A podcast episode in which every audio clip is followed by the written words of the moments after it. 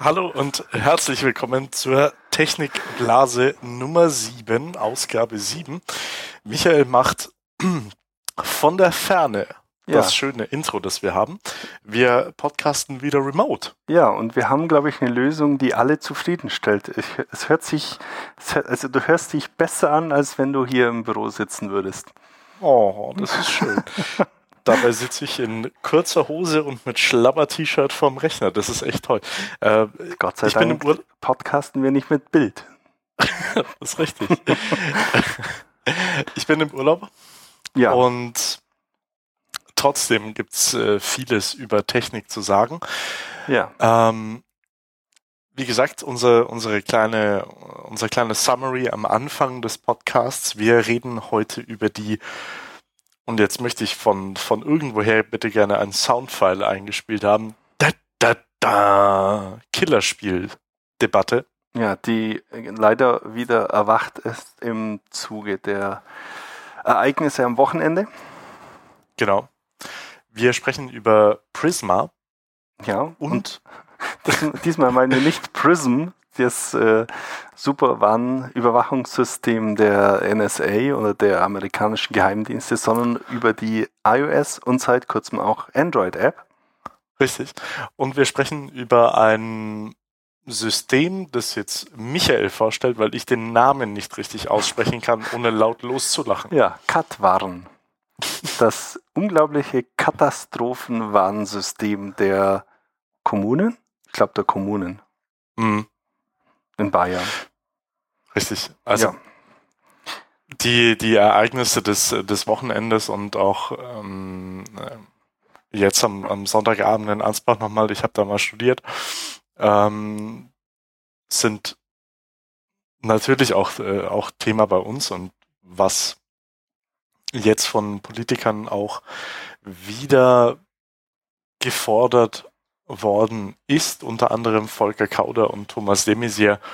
Also das mit diesen Ego-Shootern, das ist ja furchtbar. ja. Ja. Wir Also, sind ja alles, also Ich meine, die, die Geschehnisse vor allem halt in München, weil es so eine unsichere Lage war, die ganze Freitagnacht in Freitag war's, gell? Freitagnacht in Mhm, München, mhm. ähm, äh, war eigentlich mehr oder weniger schon klar, dass das wieder zu dieser Killerspieldebatte führt. Ich meine, da ist ein, ja, so wie es sich momentan darstellt, psychisch gestörter, also ich glaube, das kann man Ja. durchaus so sagen, das, das kann man so sagen. Ja. Jugendlicher, der auch in Behandlung war wegen Depression, ist an eine Theaterwaffe gekommen, wenn ich es richtig im Kopf habe, die er wohl geschafft hat, wieder gangbar zu machen. Wo ich eh mich immer frage, wie das denn machbar ist. Also in Deutschland ist, Mhm. gibt es ja eigentlich, oder die, die Waffen, die in Deutschland im Theater verwendet werden, wenn ich das, äh, soweit ich es mitbekommen habe, sind komplett zerstört. Also da wird der, Lauf, der Lauf ausgegossen, äh, zugeschweißt, der Schlagbolzen entfernt und die komplette Mechanik entfernt. Man Ähm, sieht schon, du hast mehr Theatererfahrung als ich zumindest, was das betrifft. ich ich habe mich da schlau gemacht am Wochenende. Okay. Also Okay. äh, keine Ahnung, woher er da oder wie er an diese Waffe gekommen ist. Das ist ja auch das Darknet ähm, Ja. im, in, in, der, in den Medien immer wieder genannt worden. Oder ob er das überhaupt selber gemacht hat oder ob es Mhm. als offiziellen Kanal, in Anführungszeichen offiziellen Kanal, quasi so eine Möglichkeit gibt, an wieder aufbereitete Theaterwaffen zu kommen. Ich, ich finde es unglaublich, also mich hat es unglaublich überrascht, dass es da eine, so eine offene Flanke gibt, weil eine Glock 17 ist jetzt ein Gerät, mit dem ich während der Bundeswehrzeit kurz in Kontakt gekommen bin. Das ist wirklich Mhm. eine, ja, nicht eine Kriegswaffe, aber doch eine, eine, äh, eine Dienstwaffe, die vielfach im, Umf im Umlauf ist. Und ich meine, klar, dass das Theater so, neu, so, so realistisch wie möglich rüberkommen muss, aber das finde ich dann schon eine Spur zu äh, dramatisch, da wirklich echte Waffen zu verwenden und die unschädlich zu machen, anstelle dessen, dass man gleich irgendwelche Dummies verwendet. Na, es gibt, genau, es hat, es hat eigentlich zwei Dimensionen. Die eine Dimension ist diese Killerspiel-Debatte, die jetzt wieder hochkommt, wobei man eigentlich auch über diesen Begriff auch mal überlegen muss, was, was der eigentlich bedeutet, respektive was ähm, da assoziiert wird mit den Menschen und das andere ist das Darknet.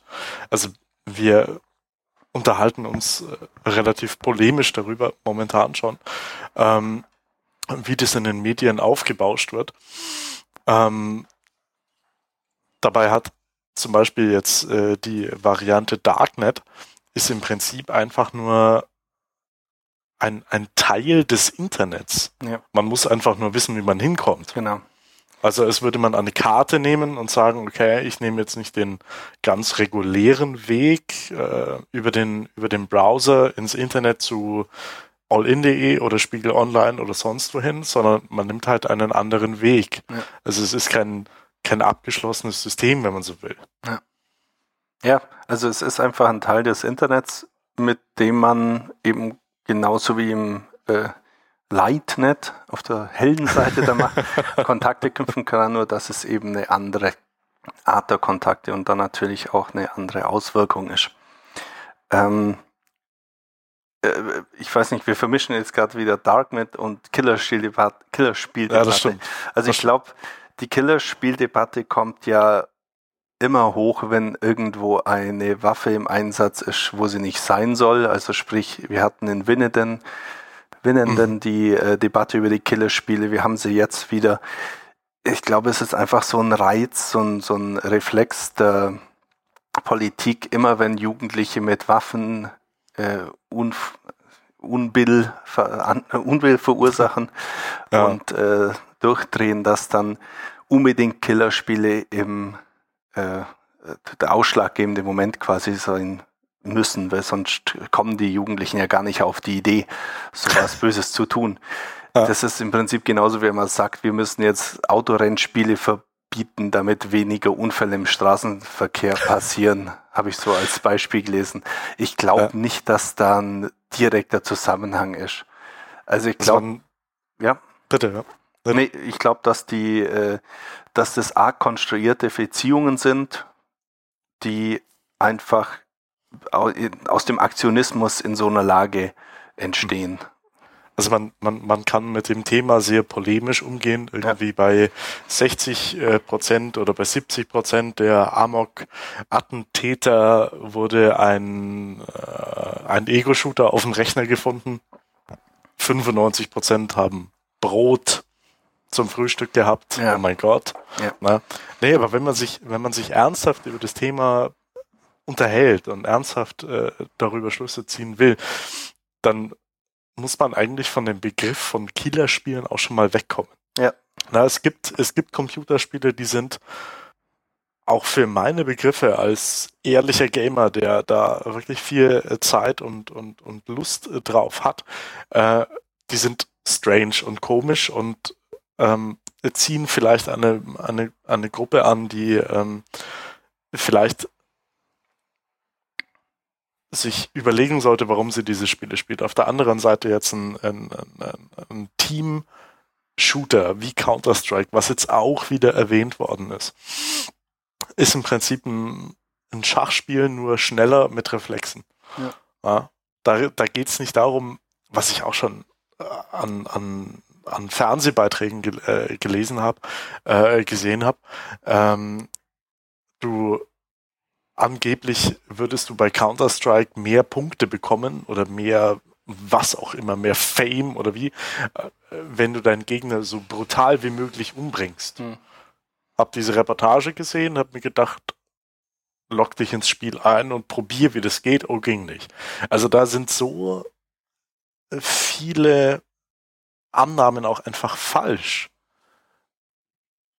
wie es einfach nur geht. Ja. Die Studien, die eben auch nach Winnenden, zum Beispiel, wie du es vorher erwähnt hast, ins Leben gerufen worden sind, können keine echte Aussage dazu bringen, dass ähm, Ego-Shooter in irgendeiner Weise gewaltfördernd ja. sind, was sie aber, und das möchte die Politiker, zumindest einige Politiker nicht hören, ähm, was solche Spiele durchaus fördern, unter anderem, sind Reaktionsfähigkeit mhm. und Team, also Teamarbeit.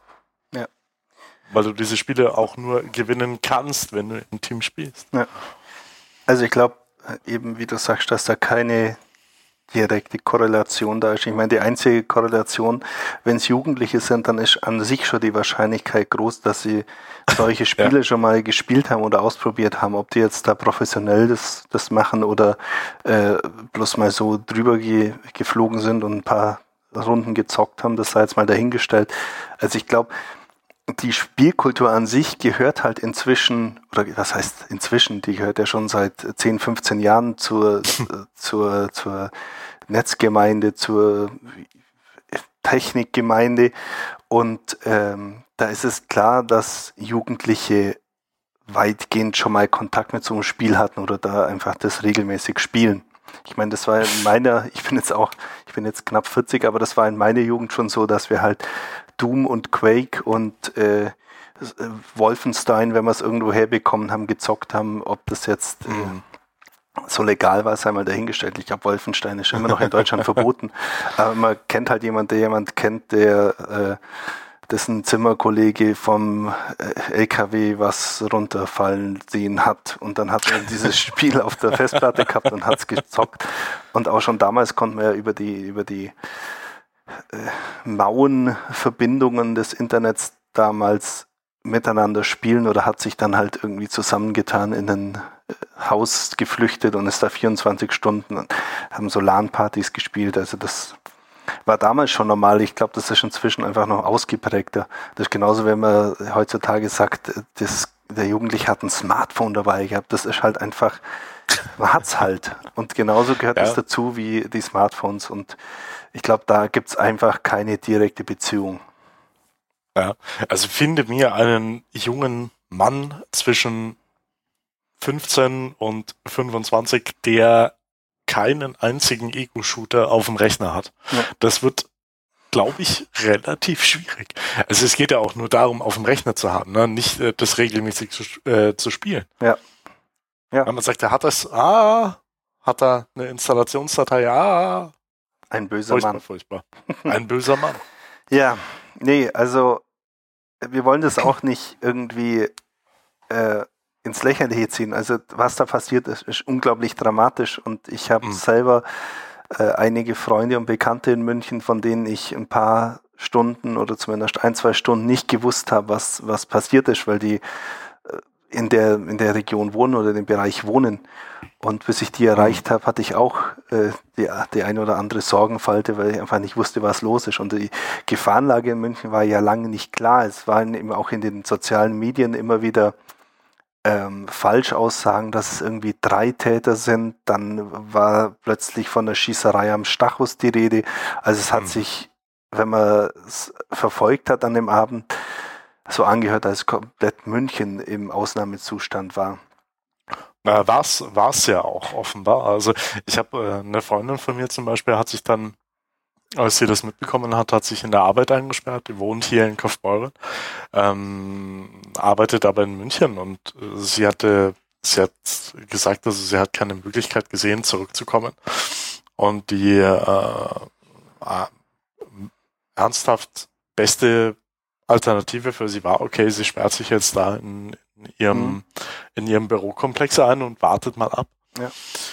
Da, da hat man aber auch wieder gesehen, jetzt äh, allgemein wie viel Positives das Internet auch machen kann. Ich meine, ab mal, mal ausgehend von äh, Facebook, dass ja diese, ähm, wie heißt sie, diese Sa Safe Safety Check. Safety Check, genau, Seite geschalten, was mir ja. einfach viel Last dann plötzlich weggenommen hat, weil ich gesehen habe, zwei von den Freunden mhm. sind, haben sich selber als in Sicherheit markiert.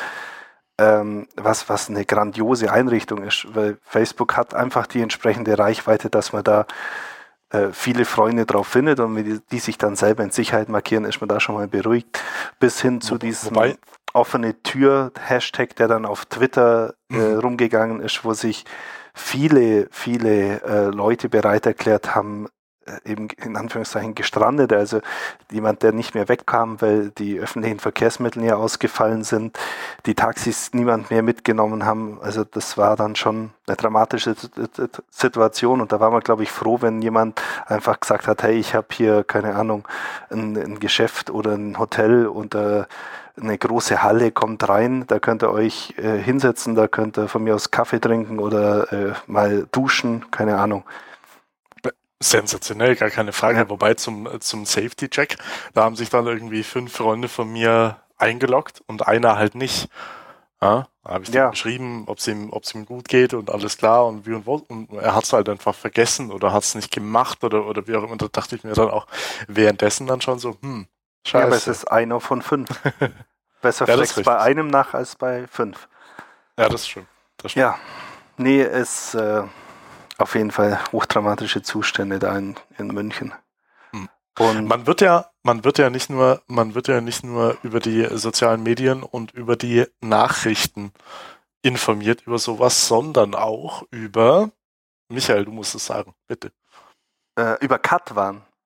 Ja. Äh, ich, ich muss noch was zu den sozialen Medien beziehungsweise zu den Medien an sich sagen. Äh, ja. Auch wenn wir natürlich selber von den Medien sind. Ich fand die Arbeit der Polizei an sich fantastisch, also was man bis jetzt so wahrgenommen hat. Ich fand die, die, die Pressearbeit der Polizei fantastisch, also dieser, mhm. äh, das war der Präsident, glaube ich, von der Polizeidirektion.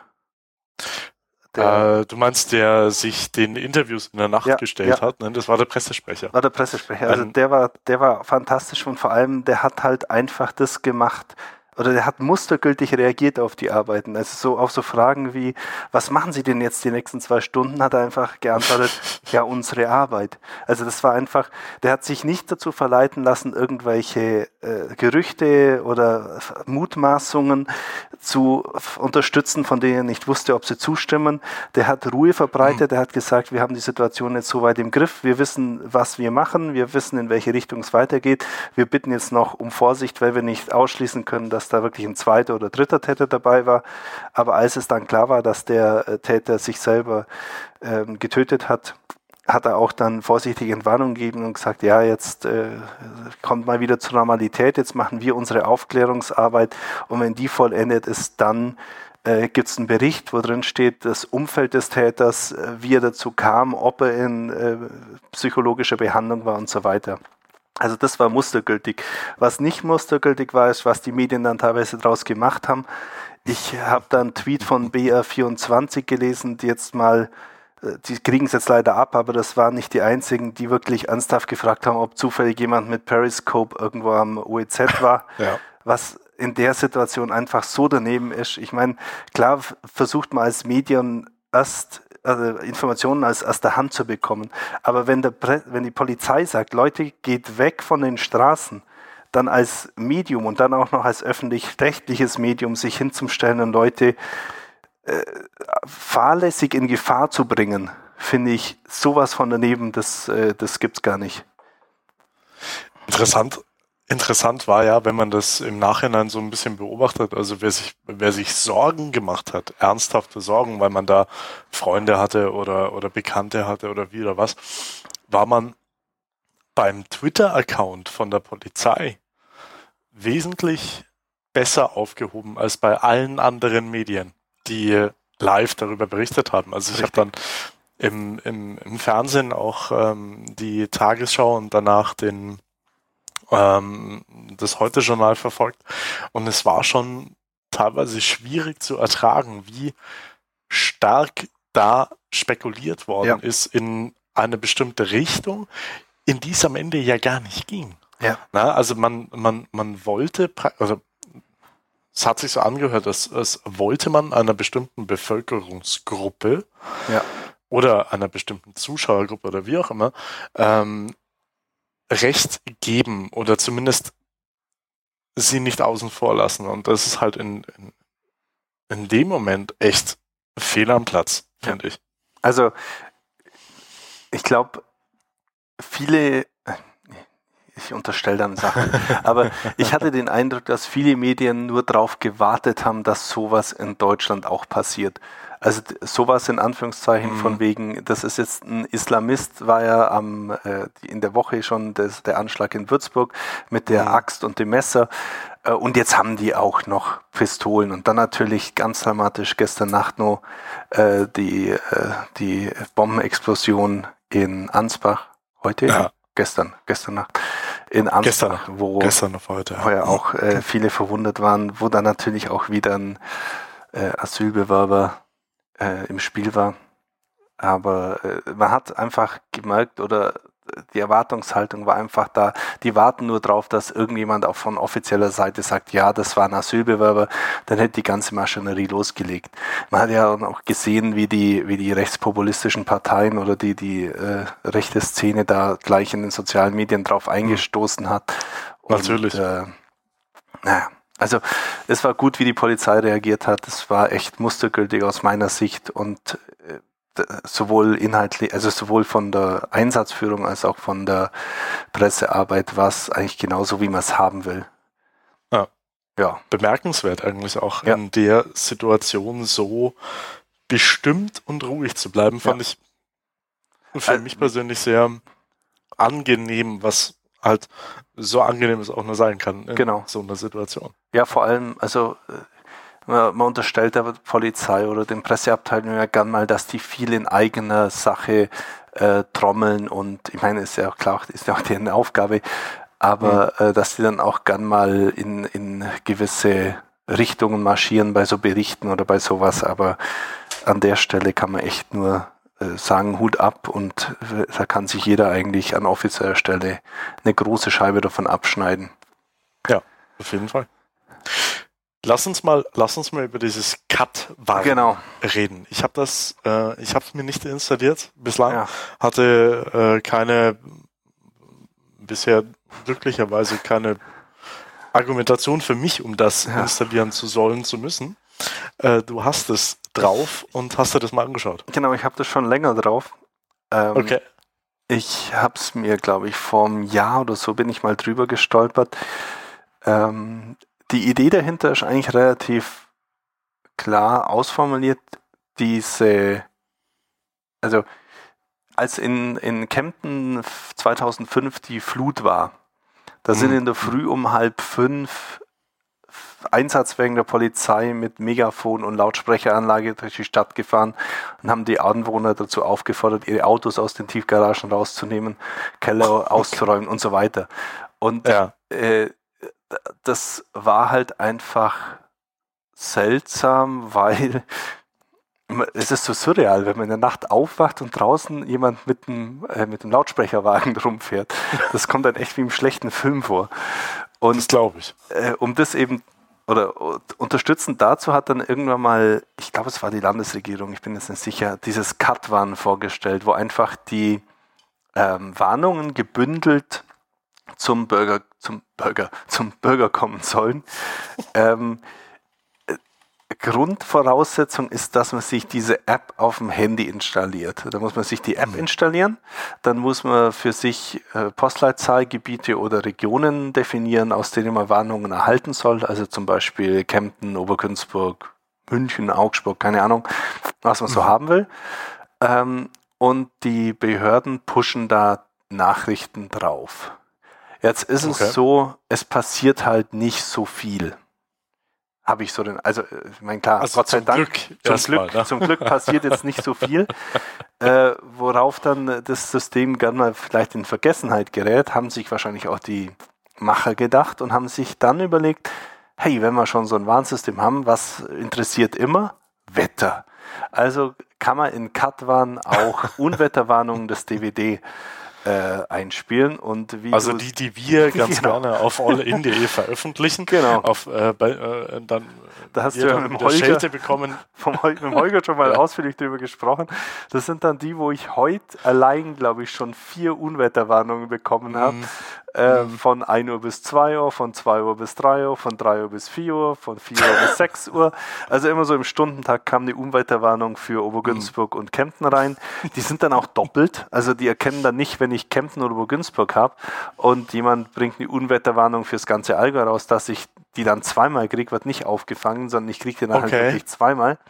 Ja. Ähm, und was natürlich dann jetzt äh, sich am Wochenende gezeigt hat, was so unglaublich schlecht ist, ist, dass die einfach überlastet waren. Ich meine, da kam, wenn ich es richtig gesehen habe, ich habe es ich hab's nicht live miterlebt, weil ich München nicht drin hatte, aber da kam halt eine Meldung, Achtung, äh, Sonderfall in München am OEZ, Punkt, Punkt, Punkt.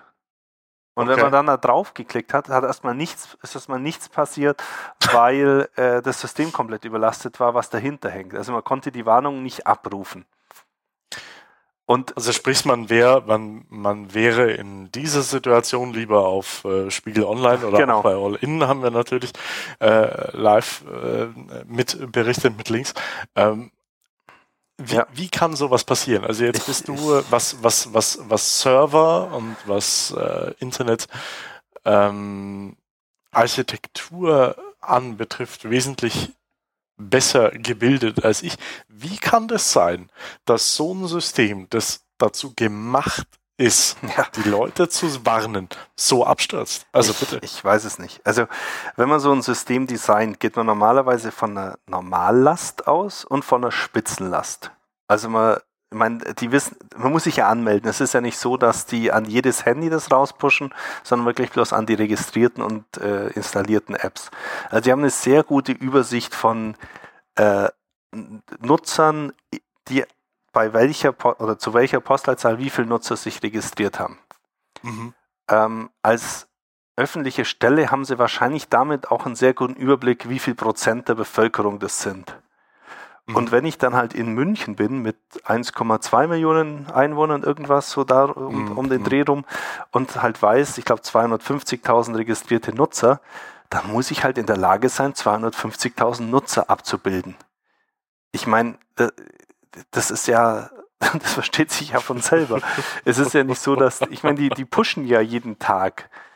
Und dann halt mhm. in so einem Fall, vielleicht haben sich dann am, im Laufe des Abends, weil irgendwie die Tagesschau mal von Katwan gesprochen hat, nochmal 10.000 Leute angemeldet, aber dann so abzumkacken, dass wenn wahrscheinlich von den 250.000 irgendwie 200.000 draufklicken, äh, mhm. dass die Server dann in die Knie gehen, das ist einfach nicht darstellbar. Und vor allem, es ist ja heutzutage kein Problem mehr, sowas an irgendwelche Cloud-Dienste, so äh, verpönt die auch sind oder so viel datenschutzrechtliche Bestimmungen da im Raum stehen äh, an so einen Cloud-Dienst auszulagern, weil da, da geht es ja wirklich nur um Nachrichtenabruf. Und dann klicke ich halt einen Link und lande irgendwo bei Amazon in S3 oder CloudFront und kriege das relativ schnell hin das skaliert dann. Ich meine, Amazon wird an Weihnachtstagen auch ein bisschen mehr Traffic haben als Cut waren. Äh, insofern wäre das eigentlich kein Problem, das so vernünftig hinzukriegen. Vielleicht äh, stehen da irgendwelche da Dienstrichtlinien im Weg. Das gerade sagen, also da geht es mit Sicherheit, da geht es halt mit Sicherheit auch um äh, Datenschutz äh, Geschichten, ja. wenn man äh, personenbezogene Daten auch auf äh, Basis der Postleitzahl ja, hat oder nicht, aber in so einem Moment. Yes. Aber da geht es ja nicht um die, also da geht ja nicht um die Datenspeicherung, ja. da geht es ja darum, dass du eine Push-Nachricht rausschickst, die ja ankommt, weil das machen sie ja jeden Tag viermal, wenn Wind ist. Aber äh, dass halt, wenn jemand auf den Link klickt, dass er dann äh, die Nachricht wenigstens lesen kann und die kann man ja, ja zumindest, hinlegen. zumindest irgendwo hinkommt. Ja, ja. Ich meine, es wäre jetzt auch nicht, äh, wenn du danach eine, eine Nachricht nachschießt, sozusagen, und dann sei es halt in dem Moment, weiß ich nicht, der Live-Ticker von Spiegel Online ja. also wäre dann wahrscheinlich rein rechtlich gesehen auch Polizei. wieder schwierig. Oder die Polizei. Ich meine, die hat ja ähm, schnell Nachrichten verbreitet. Auf dem auf Twitter-Account der Polizei, ja, genau. völlig richtig. Nee. Also, was mich da auch. Bitte eigentlich. Ja. Was ich auch nicht verstehe, also wie gesagt, zum einen die Push-Nachricht war abgeschnitten, das heißt, die war komplett sinnlos. Dann ist man die. App reingegangen, hat nichts bekommen an weiterer Information. Äh, zumal, ich glaube, den Begriff Sonderfall hatte ich bis dahin noch nie im Zusammenhang mit so einem äh, von, einer, von einer Zivilkrise gehört. Also ich, ich, weiß nicht. Sie wollten halt, sie wollten halt weder Amoklauf ja. noch äh, Terroranschlag. Ja, aber dann hätte man Also das halt war das war sehr klar aus, das war sehr klar zwischen den Zeilen zu lesen. Das war ja auch in der Tagesschau ja, moderiert. Wussten, ich meine, sie wussten ja nicht, was es ist. Insofern Es ist ja ah. legitim, es anders zu nennen, aber dann muss ich halt erklären, was passiert ist und kann nicht nach Sonderfall äh, die Nachricht abschneiden und dann die Nutzer ohne Information im, im Regen stehen lassen. Und da ist auch was, was, was ich mich frage. In der USA zum Beispiel funktioniert, gibt es ja diese zivilen Warnsysteme schon länger, die funktionieren mhm. auf Basis von Cell Broadcast. Das ist ein, eine Mobilfunktechnologie. Du kannst quasi abhängig vom, oder äh, es gibt die Infrastruktur, dass du auf einzelne Sendemasten beschränkt Nachrichten, so SMS-Systemnachrichten rausschicken kannst. Also mhm. du kannst jetzt, wenn du sagst, keine Ahnung, es betrifft München, dann sind es vermutlich so zehn schätze ich jetzt mal, Handymasten. Vielleicht, wenn wir die, wenn wenn es mehrere Betreiber gibt, so 20, und dann sagen kannst, mhm. du schickst jetzt über diese 20 Handymasten ähm, eine Nachricht raus, wo drin steht, hey Leute, hier spricht die Polizei, geht bitte mal rein. Äh, da mhm. passiert gerade was am OEZ, die Lage ist noch unklar, äh, geht bitte rein. Also, okay. Also, und dann ist man halt auch nicht auf keine Ahnung, 80 Zeichen beschränkt, sondern kann so eine komplette SMS, die ja inzwischen auch 600, 700 Zeichen lang sein kann, einfach durchblasen und dann mhm. Leute auch auf dem Laufenden halten. Aber ich habe heute mal auf Wikipedia nachgeschaut, irgendwie hat wohl, äh, haben wohl die deutschen Netzbetreiber das eingestellt, weil es äh, kein Interesse von der Politik gab, das zu nutzen. Also eingestellt heißt, die haben es einfach nicht weiter verfolgt. Das System. Hätte ja auch Geld gekostet, wahrscheinlich. Ja, also es gab es in den 90ern, Anfang 2000er mal, gab es so Cell-Broadcasts für Nachrichten an sich. Also da konnte mhm. man sich so zusammenklicken, ähm, eben so Sachen wie Wetterwarnungen äh, ja. gab es schon also mal. Was so. heute, heute RSS-Feeds sind, genau. sozusagen, oder? Äh, ja, was heute so WhatsApp-Dienste sind eher. Nee, auf jeden Fall gab es das. Und warum das in Deutschland nicht funktioniert, weiß ich nicht. Äh, vielleicht hätte die Telekom da irgendwie 5 Milliarden Euro dafür verlangt, aber äh, die Schnittstelle ist da und es ist auch vom System, also vom GSM-Standard her vorgesehen.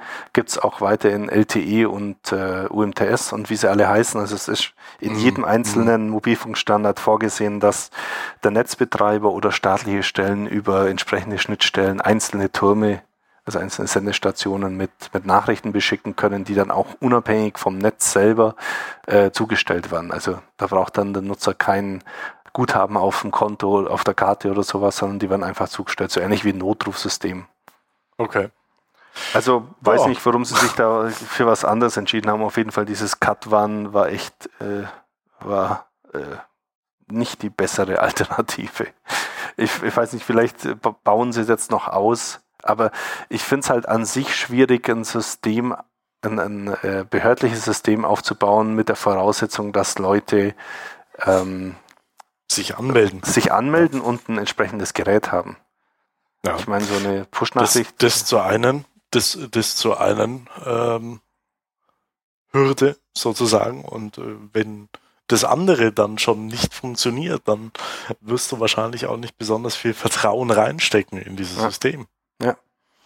Also dann doch lieber Twitter, wo es dann Twitter oder Facebook, ja. ähm, wo es ja dann jetzt gerade im Münchner Fall vielleicht mehr geschadet als genutzt hat. Ja. Weil du sehr viel, sehr schnell an Informationen bekommen und geholt hast. Mhm. Das alles aber nicht so wirklich funktioniert hat, was, was die ernsthafte Übermittlung von Nachrichten betrifft. Ja.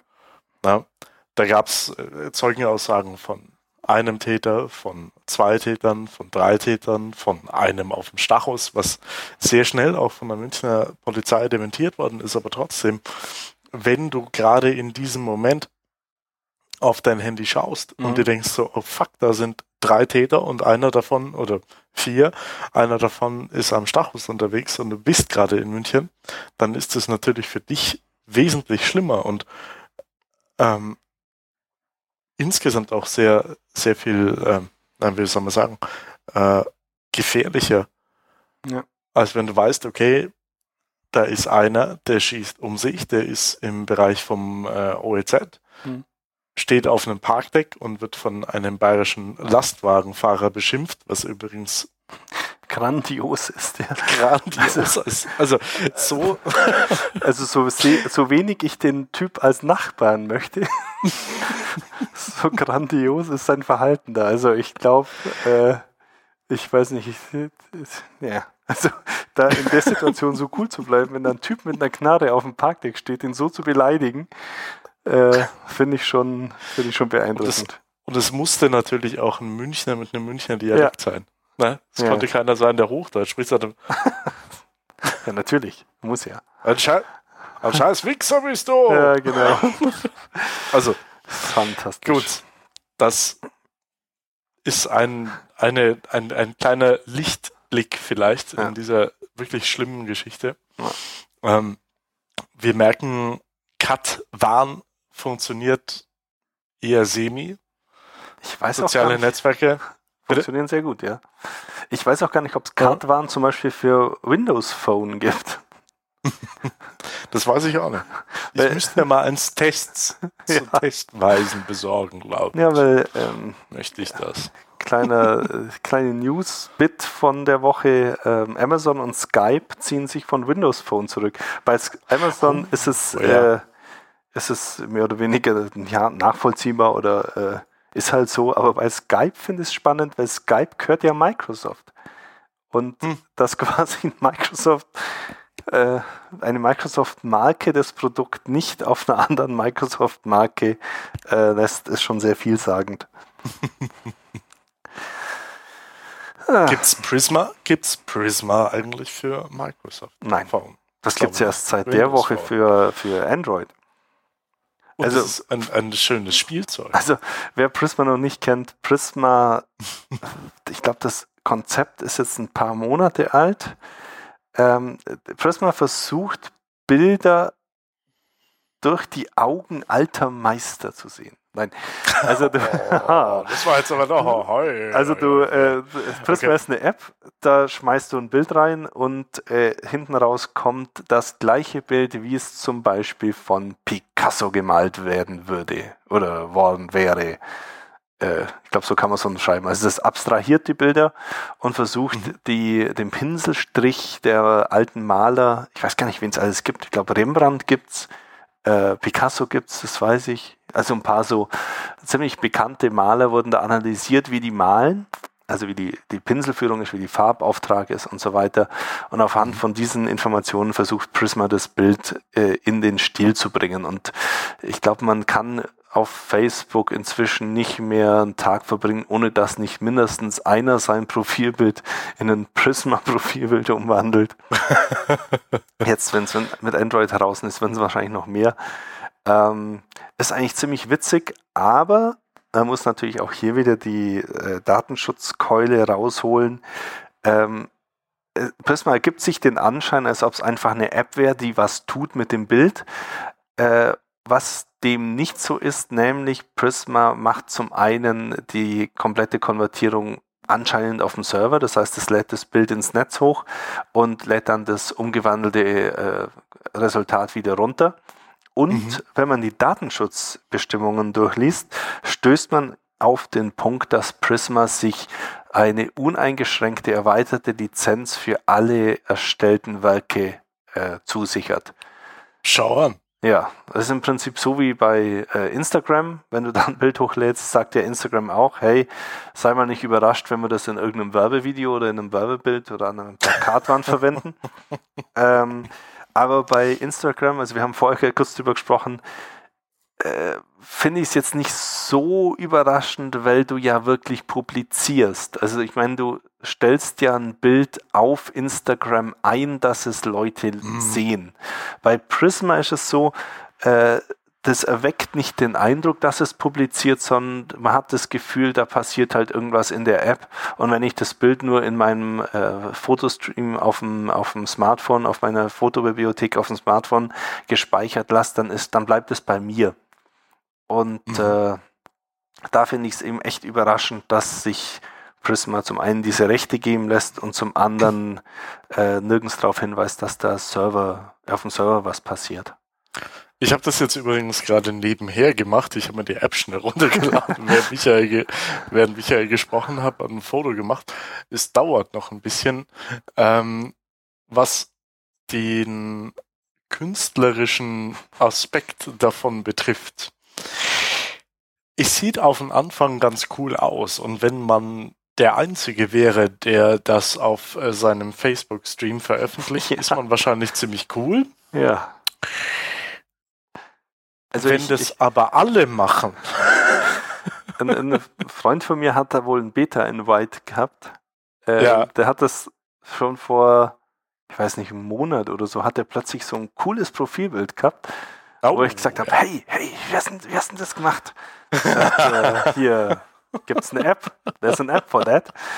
Und ähm, ja, da äh, hat er mir das ihm gezeigt und äh, mhm. da ist ihm rausgekommen, dass es sowas bald gibt.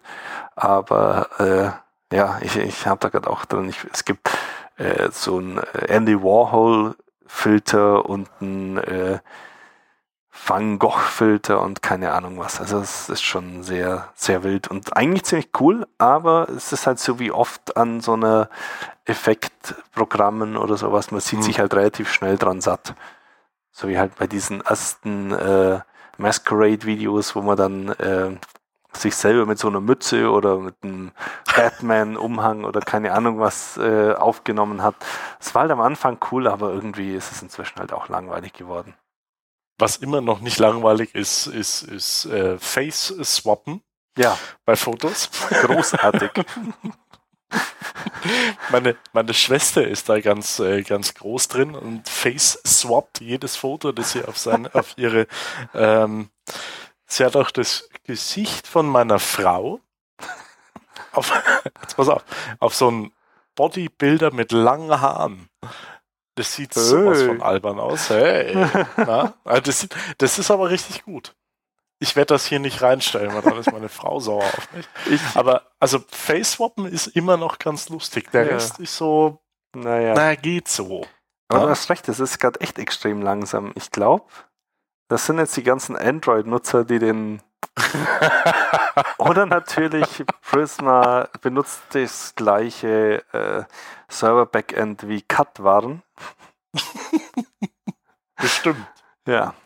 Ja, nee. Das also, ist doch schade.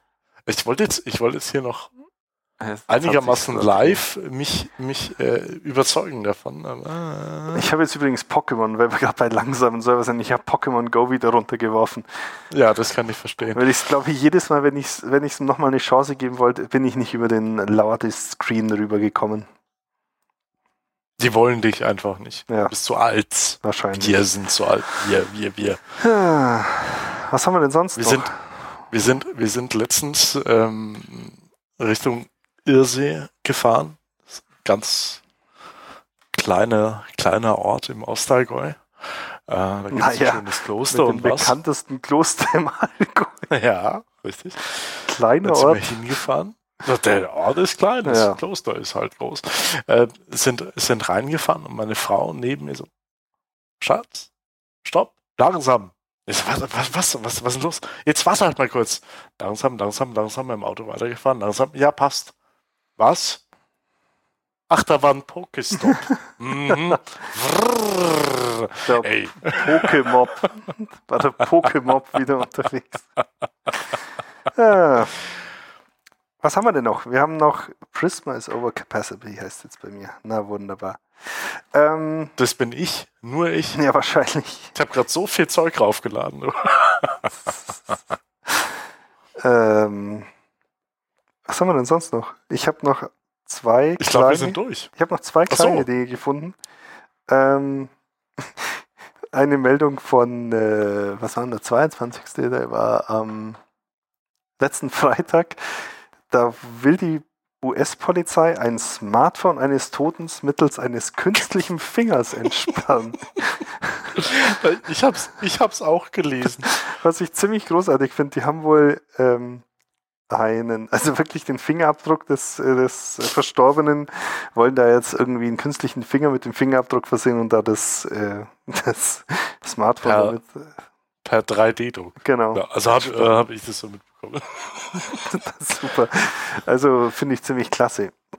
Aber es ist, glaube ich, kein iPhone, sondern ein Jetzt ist ja die Frage, ob das auf dem iPhone überhaupt funktionieren würde.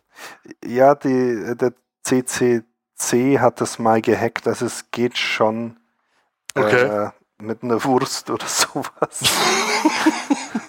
also ich glaube, sie haben da, äh, ja, irgendwie geht's. Ich will da nicht einstellen. Und das zweite ist, ähm, ein, äh, bei mir klingelt das Telefon, obwohl ich umgeleitet habe. Ähm, ein Apple I kommt unter den Hammer. Und zwar ein, einer aus der Testserie von Steve Wozniak damals. Also ähm, Apple I sind die ersten Apple oder die, damit auch die ersten Personal Computer, die eigentlich gebaut wurden. Mhm. Und äh, der stammt aus 1976. Und der wurde von Steve Wozniak noch von Hand zusammengelötet, hat er auch selber bestätigt also steht zumindest im Artikel, die gehen normalerweise so für 900.000 Euro raus.